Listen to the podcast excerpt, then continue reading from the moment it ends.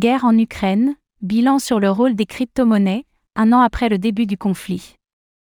Un an après le début de la guerre en Ukraine, Chainalysis est revenu sur la place des crypto-monnaies au sein du conflit. Faisons le bilan sur ces cas d'applications inédits dans une telle situation.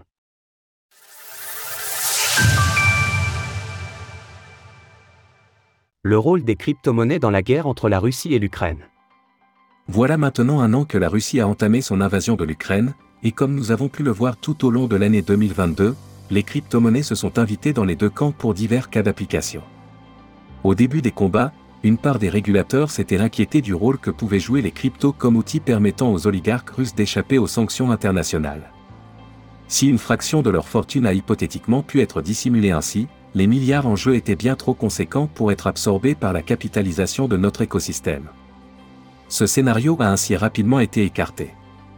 D'ailleurs, de nombreux exchanges ont fermé leurs services aux utilisateurs russes, ce qui n'avait d'ailleurs pas manqué de soulever des interrogations sur la légitimité de ces mesures.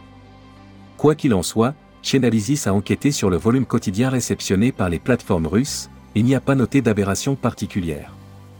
En effet, les pics d'activité sont dus aux divers événements ayant marqué notre écosystème, comme avec le crash de FTX. Pour ce qui est du financement d'organisations paramilitaires, Chainalysis a identifié 5,4 millions de dollars de dons à destination de 100 groupes soutenant Moscou.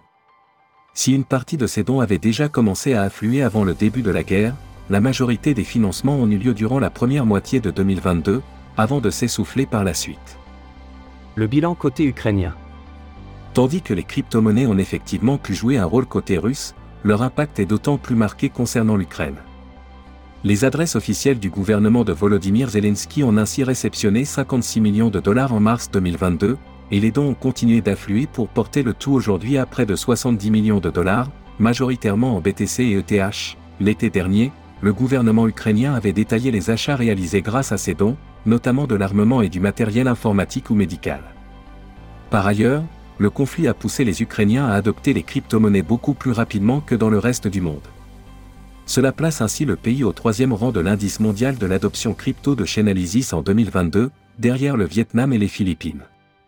Fait intéressant, tandis que les plateformes centralisées ont vu le nombre d'utilisateurs russes et européens reculer l'année dernière, la tendance inverse a été observée pour les Ukrainiens, s'il faut rappeler que la place des crypto-monnaies reste marginale dans cette guerre quand nous les remettons en perspective devant l'ampleur de la situation, il est néanmoins important de souligner qu'une utilisation à une telle échelle dans un conflit armé est inédite. Source Chainalysis. Retrouvez toutes les actualités crypto sur le site cryptost.fr.